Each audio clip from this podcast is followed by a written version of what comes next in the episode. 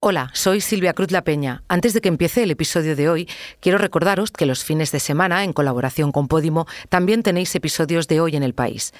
Mañana analizamos los tres temas que han marcado la semana y el domingo viajamos hasta Israel para saber cómo entierran a sus muertos israelíes y palestinos. Fue asesinado con su esposa y dos, dos hijos los otros dos eh, pudieron sobrevivir porque fueron cubiertos por los cuerpos de los padres y de los hermanos. Hicieron uno encima del otro y ellos estaban abajo y ellos pudieron salir de... Cuando pudieron, se escaparon de ahí y lograron entrar en un refugio de la tía. Ahora sí, os dejo con el episodio de hoy. En ese rectángulo de tierra aislado y bloqueado que es Gaza, cientos de personas mueren cada día por los bombardeos constantes del ejército israelí. Pero además hay otra cifra que muestra la crudeza de esta guerra. Más de 21.000 gazatíes han quedado atrapados fuera de la franja, en tierra de nadie. Para Israel, que mantiene Gaza blindada, son extranjeros ilegales. Pero ellos solo quieren una cosa, volver con los suyos. No quieren sacar a su familia de allí, sino regresar a casa. Y esos son los afortunados. De 4.000 gazatíes en su misma situación, nadie sabe nada. Soy Ana Fuentes.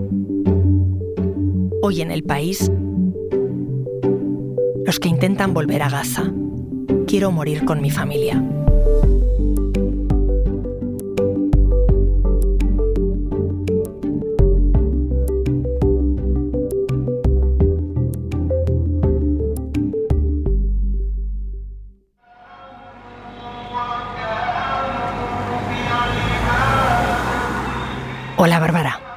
¿Qué tal? ¿Qué es esto que estamos escuchando? Pues mira, este es uno de los pocos sonidos que se pueden captar en Jericó, que es una de las ciudades más antiguas del mundo y está muy cerquita de, Jerusalén, a unos 25 kilómetros. Es una ciudad palestina, está en zona ocupada y está gestionada por la Autoridad Nacional Palestina, pero está rodeada de territorios en zona C. Vamos, que está bajo el control absoluto del ejército israelí. Jericó, por su proximidad al Mar Muerto, es un destino muy popular de turismo para palestinos por un lado y luego también para cristianos también, por su origen bíblico, por las ruinas arqueológicas. Y normalmente se tarda muy poco en llegar desde Jerusalén, pero ahora mismo, en esta situación de guerra, todo ha cambiado un montón. Para llegar a Jericó, lo mismo que para cruzar cualquier punto de Israel, tienes que pasar por varios checkpoints del ejército israelí. Y esto implica que hay un montón de colas, eh, te registran el coche, te hacen interrogatorios y esto, pues bueno, lo que provoca son largas, largas esperas y que los desplazamientos se dilaten un montón, ¿no? Digamos, para poner un ejemplo, que un desplazamiento normal de una hora, ahora mismo la normalidad que se vive desde el 7 de octubre es que puedes tardar hasta cuatro horas. Y bueno, pues te pongo este sonido de la llamada al rezo porque es de los pocos sonidos que se pueden, que se pueden captar allí en, Jericó. Ahora mismo es una, una, ciudad fantasma, las tiendas están cerradas, los restaurantes, los hoteles, eh, han sido abandonada desde el 7 de octubre, todo, como de golpe, como si se hubieran ido corriendo. ¿Y tú por qué fuiste allí, a Jericó? Pues porque irónicamente es la única forma de hablar en persona con, con gazatíes, con la gente que, vive dentro de Gaza. Eh, recordemos que desde el 7 de octubre eh, está vedada la entrada a Gaza a los periodistas, nadie puede entrar ni salir de allí y tampoco acercarse demasiado en realidad, porque desde, desde ese sábado eh, todas las zonas cercanas a la franja de Gaza, como Esderot o otros puntos, han sido evacuadas y están tomadas por el ejército, entonces no nos podemos acercar. Así que fue a Jericó porque es que allí es eh, un núcleo de población en el que viven muchos gazatíes que trabajaban fuera de la franja de Gaza en Israel y que se han quedado atrapados allí, en Jericó. Dices muchos, pero ¿de cuánta gente estamos hablando? Pues mira, Ana, los datos oficiales nos dicen que los gazatíes que trabajaban fuera de Gaza, en Israel, son 21.000, pero en realidad son, son muchos más. 21.000 son las cifras oficiales, son los que trabajan de forma legal, digamos y muchos de ellos pues están ahora mismo allí en Jericó. Mira, escucha a uno de estos trabajadores.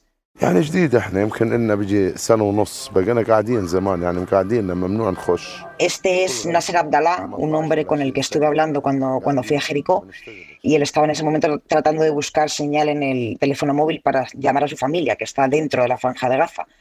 Él, irónicamente, no es uno de esos 21.000 trabajadores, está fuera de las estadísticas porque él era de los que trabajaba sin permiso de trabajo en la construcción. Me lo encontré por allí, vagabundeando un poco por, por Jericó y, me contó que él solía trabajar en Israel. Es uno de esos eh, trabajadores que se consideran mano de obra barata, a ellos les pagan mucho menos que a los israelíes. y pasó muchos años dentro de Gaza, también haciendo trabajos menores, desesperado por el bloqueo de, Israel que, tiene en la franja desde 2007 y que provocaba que, bueno, que el 80% de los gazatíes dependiera de la ayuda internacional y que hubiera un 45% de desempleo.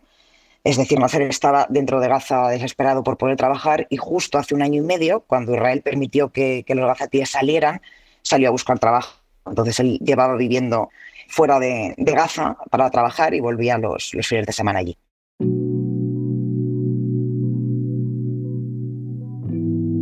O sea que hace año y medio a esos palestinos de Gaza Israel sí les permitía salir, trabajar fuera. Sí, esto ha ido yendo y viniendo. También hubo un parón con, con, el tema del COVID, pero justo desde hace un año y medio retomó la concesión de permiso de trabajo. Son permisos de trabajo muy estrictos, quiero decir, eh, todo el control de la entrada y salida a Gaza históricamente siempre ha sido muy estricto y con los permisos de trabajo también. Entonces, este tipo de trabajadores lo que hacían era cruzar fundamentalmente por el paso de Erez y trabajaban fuera. Eh, los que tenían permiso y luego los que no, como, como Nasser, también cruzaban pues, de una manera, bueno, ilegal, pero, pero también, también sucedía, también refleja un poco lo que hay. Eh, Israel lo permitía esta, este, este cruce y que ellos tuvieran permiso de trabajo porque al fin y al cabo, por un lado, cubría la mano de obra barata y por otro, pensaba que eso disuadía jamás de enfrentarse directamente con ellos porque eh, los, los gazatíes dependían del, sustento económico de fuera, entonces eso no podía provocar un cierre fronterizo. Así que, bueno, se vio que eso al final no ha sido así. Y lo que pasó es que después del ataque del 7 de octubre, Israel cerró Gaza y muchos, muchos como Nasser se han quedado fuera, atrapados, queriendo entrar. ¿Les dio alguna solución la Autoridad Nacional Palestina o jamás? Porque si son de Gaza, jamás es quien gobierna en Gaza. Muy, muy poca solución. Lo que, lo que empezó a partir de entonces fue un éxodo de, de estos 21.000 trabajadores en el caso concreto de, Nasser, primero acabó en Ramala, le llevaron a Ramala y le ubicaron en una especie de polideportivo improvisado montado por la Autoridad Nacional Palestina y por algunas ONGs. Después de Ramala le llevaron a Jenin, de allí a Jericó, en fin, que ha estado dando vueltas eh, hasta que yo me lo encontré allí en, Jericó.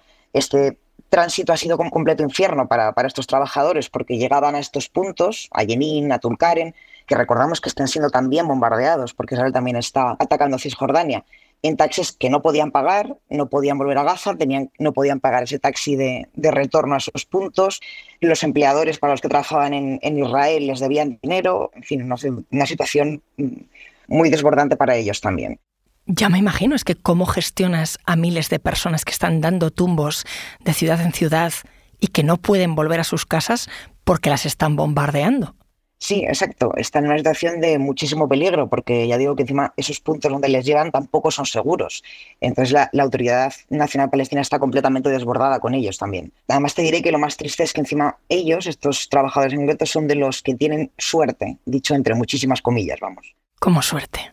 Pues suerte porque al menos estos trabajadores de los que te estoy hablando se sabe dónde están están en centros muy precarios, pero se sabe dónde están. Hay otras 4.000 personas que nadie sabe dónde se encuentran porque lo que ocurrió es que estos trabajadores que vivían juntos de domingo a jueves, pisos compartidos y luego volvían a la franja, cuando estalló la guerra, la policía israelí entró en muchas de esas casas, les detuvo, bueno, se han dado todo tipo de abusos eh, en esas detenciones que han contado los que han soltado, pero es que hay otros muchos, 4.000, a los que no se sabe dónde están porque no les ha soltado.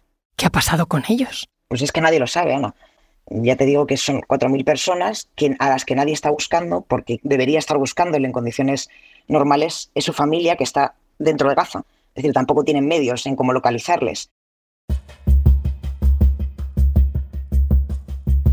Me estás diciendo que hay 4.000 personas de las que no se sabe absolutamente nada, palestinos de Gaza, en Israel, en territorio israelí.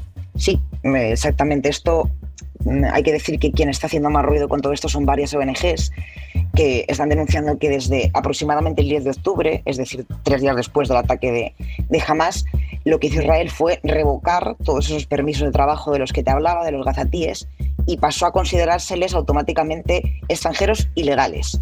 Esto les ha dado carta blanca para hacer pues prácticamente lo que quisieran con ellos. Les han detenido sin ningún tipo de excusa, eh, han ejercido muchísima violencia contra ellos, les tienen retenidos, nadie sabe dónde. Eh, algunas de estas ONGs dicen que están en, instalaciones de Natot y pero en realidad es que no sabemos dónde están.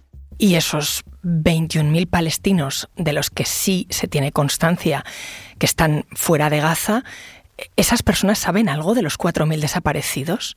Pues yo les pregunté a estos trabajadores con los que estuve en, en, Jericó y no, ellos tampoco sabían nada.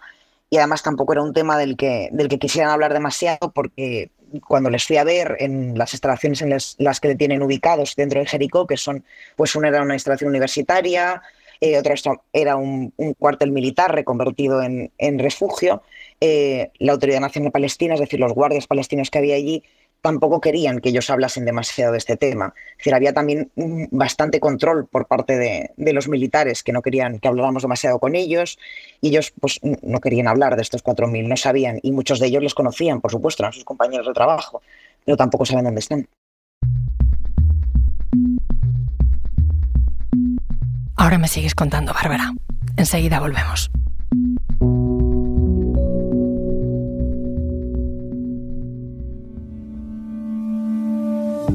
Porque escuchas hoy en el país y siempre tienes ganas de más, recuerda que los sábados y los domingos tienes nuevos episodios gracias a la colaboración de Podimo y El País Audio.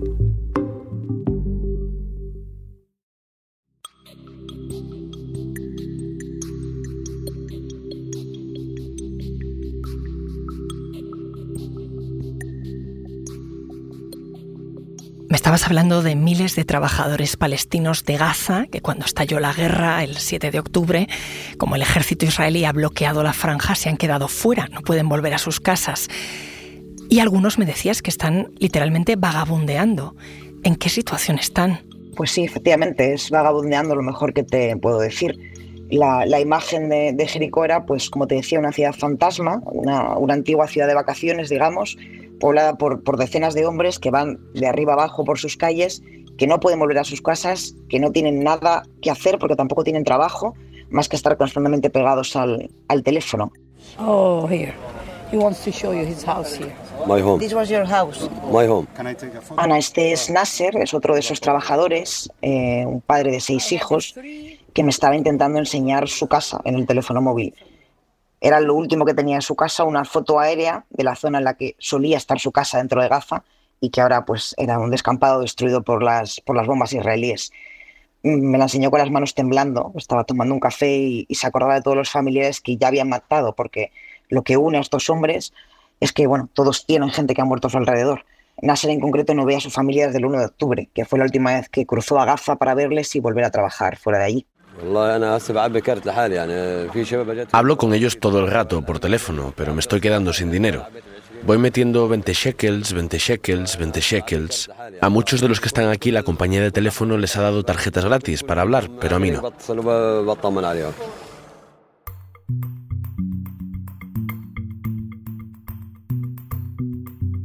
Que me imagino la angustia de querer hablar con tu familia y no poder. Hemos visto desde el pasado viernes el apagón de Gaza por el bombardeo de las torres de comunicaciones por parte del ejército israelí. En algunos momentos las líneas se recuperaban, nos llegaban noticias, pero no del todo. De hecho, nos está costando eh, a ti y a mí ahora establecer conexión. Sí, exactamente. Es que tanto aquí, eh, ahora mismo en Jerusalén, desde donde estoy hablando contigo, como sobre todo por toda Cisjordania, los cortes de, conexión son constantes. Y lo que sucedió allí, lo que vi en, Jericó, es que, irónicamente y tristemente, estos hombres son los que más informados están de lo que ocurre dentro de Gaza, porque están todo el rato en contacto con, con su familia, están llamándoles constantemente, porque no es fácil, como dices, establecer comunicación. Y te diría que el caso que más me impactó es el caso de Bassett, que es un hombre que era auxiliar de cocina en, Haifa, que tenía cinco hijos, tres chicos y dos chicas, y me impactó mucho no solo por lo que me decía, sino porque fue además uno de los pocos que me pudo hablar, digamos, más libremente, porque él sí hablaba inglés y bueno, esto sorteó un poco eh, la vigilancia de los guardias palestinos que estaban todo el rato pendientes de lo que nos contaba. My family two weeks until now is uh, hospital Shifa, Shifa, stay in hospital Shifa. My family, yes. Tengo mi familia allí desde hace tres semanas, en el hospital de Shifa. ¿Sabes lo que ha hecho mi hijo? Se ha escrito su nombre en el brazo. Cuando hablo con él y le pregunto por qué has hecho eso, porque papá, quizá en una hora o en dos horas me maten. Y si me matan, así podrán saber quién soy. Maybe if I kill, to find me. But I want to back to my land, to my city. Quiero volver a Gaza, a mi ciudad, a estar con mi familia. Si estoy con ellos estarán más seguros. Estar sin su padre para mis hijos es muy peligroso. Si estuviera allí, si le ocurre algo a mi hijo, podría al menos cogerle en brazos. Todos los días hablo con él, de la mañana a por la noche. Y me dice él a mí, papá, ¿cómo estás? ¿Cómo te sientes? Ojalá Dios le ayude. Baba, how are you? How do? Oh, thank. Bye bye. Help us. God help him. Y estos hombres quieren volver a Gaza, incluso cuando está siendo bombardeada. Pues sí, Ana, eso es muy común entre todos los trabajadores con los que hablé, que fueron bastantes. Y a todos uno a uno les hice la misma pregunta, si tenía la posibilidad de sacar a su familia de Gaza, sacarla de allí para que estuvieran seguros o ir ellos hacia Gaza, todos me respondían lo mismo, queremos volver a Gaza todos. Ni uno solo me dio una respuesta diferente. Y eso que muchos, como Hasser, ya no tienen casa a la que volver, porque donde solía estar su casa no hay nada. Su familia está refugiada en el hospital, está racionándose tres litros de agua para cinco personas, se turnan los teléfonos para no gastar la batería y comparten entre todos, bueno, pues lo poco que les queda. I don't have hope. I don't have hope. I told you maybe one hour, after two hours, three. I don't know what's happened there. Esperanza, no tengo ninguna esperanza. Quizás ahora, después de una hora o dos horas, cuando vuelva a llamar a mi familia y ya estén todos muertos, ¿qué puedo hacer? ¿Solo llorar? Y después escuchar cómo vienen las Naciones Unidas a decirme, lo siento mucho que tu hijo esté muerto. finito? ¿Y ya está con eso? ¿Finito? No puedes decirme que toda la gente de Gaza es de Hamas, porque no es así. No. Es a big wrong. Not all the people Hamas. The child, the children. Los niños, las niñas que están muriendo no son de Hamas. Todo aquel que quiera luchar contra Hamas que se ponga frente a ellos. Soldado contra soldado. Que lo hagan así, cara a cara. Porque lo que están haciendo ahora es matar niños, mujeres, arrasando hogares. ¿Esos niños de tres años son terroristas? Las mujeres. ¿Son terroristas? Dime, ¿lo son? Child, uh, four years, years, uh, baby. Tourist? Tourist? No. ¿The woman tourist? No. ¿Y eso no?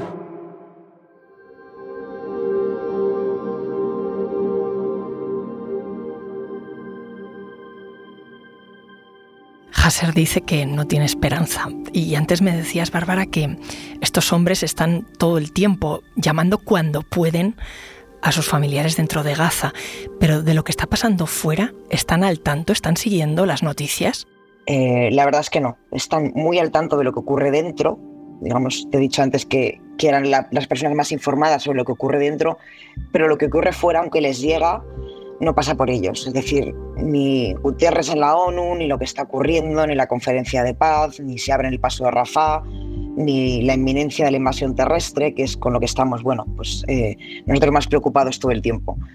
Ellos de lo que están hablando todo el día es de lo que ocurre dentro, recibiendo los vídeos de dónde estaba su casa, de preguntando si sus mujeres y sus hijos siguen vivos. Es tan duro como eso, porque es que tampoco tienen nada más que hacer en, todo el día. Cuando estaba hablando con Hasser pasó una cosa, yo trataba de alguna manera de decirle que, bueno, estábamos haciendo lo que podíamos por, por este lado, ¿no? Que, que trasladar esto al mundo y contar lo que estaba pasando era pues poco más de lo que podíamos hacer. Y me dijo esto.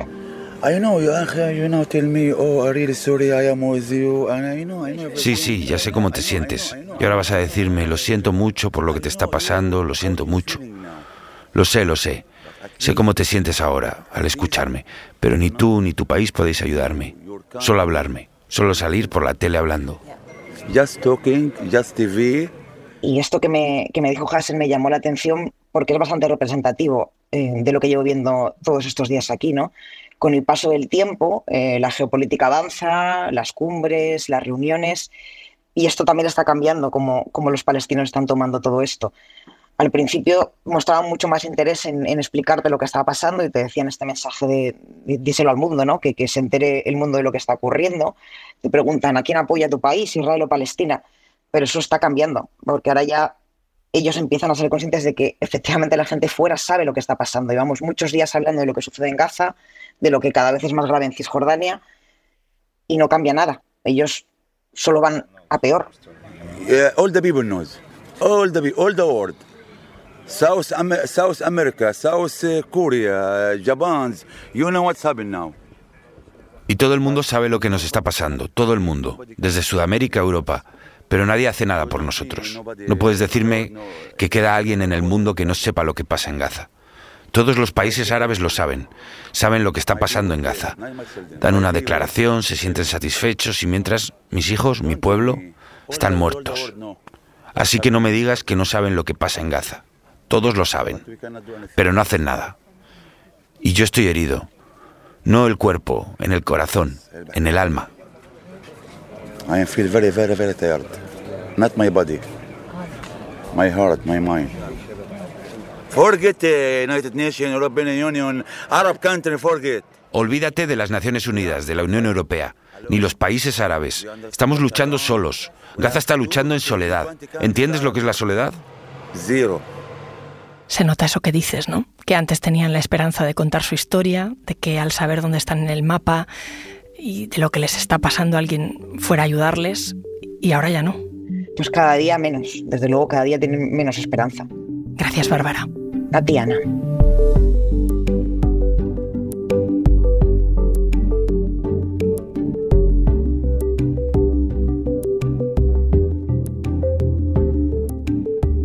Este episodio lo ha realizado Bárbara Ayuso. La grabación en estudio es de Nacho Taboada. El diseño de sonido es de Nicolás Sabertidis. La edición es de Ana Rivera y la dirección de Silvia Cruz La Peña.